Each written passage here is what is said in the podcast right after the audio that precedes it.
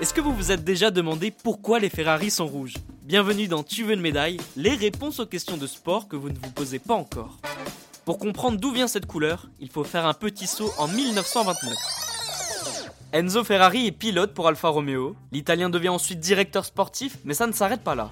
Il donne son nom à l'écurie de course automobile. La Scuderia Ferrari voit le jour et pour faire simple, c'est une filiale d'Alfa Romeo. À cette époque, les véhicules de course ont des obligations.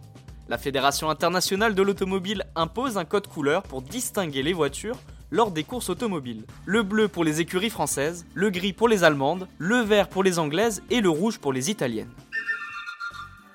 Quelques années après avoir quitté Alfa Romeo, Enzo Ferrari prend une grosse décision. Il lance sa société avec ses propres voitures.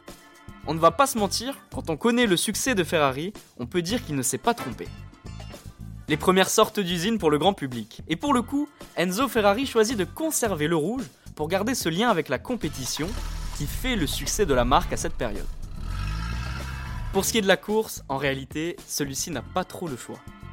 Et oui, rappelez-vous, jusqu'à la fin des années 60, le règlement impose que toutes les voitures destinées à la compétition soient en rouge pour l'Italie. Enzo Ferrari ne modifie pas la teinte de ses bolides, et non, même si ce code couleur est en place depuis le début du XXe siècle.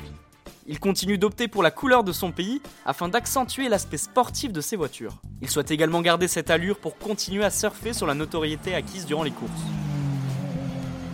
Son but est de vendre des voitures de tourisme à destination des particuliers afin de financer ses bolides. L'Italien ne perd pas de vue la compétition.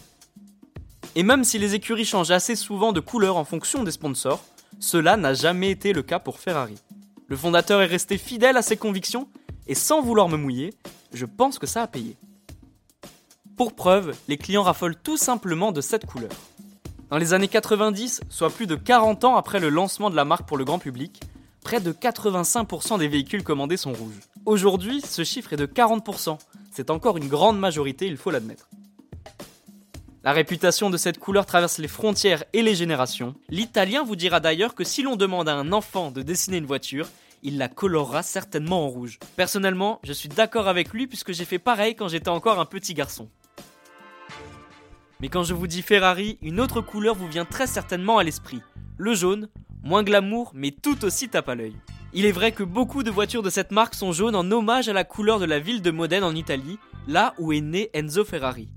Vous pouvez également apercevoir cette couleur sur le logo de la marque, juste derrière le cheval cabré. Et bien voilà, vous pouvez désormais vous aussi raconter l'histoire de la couleur de Ferrari.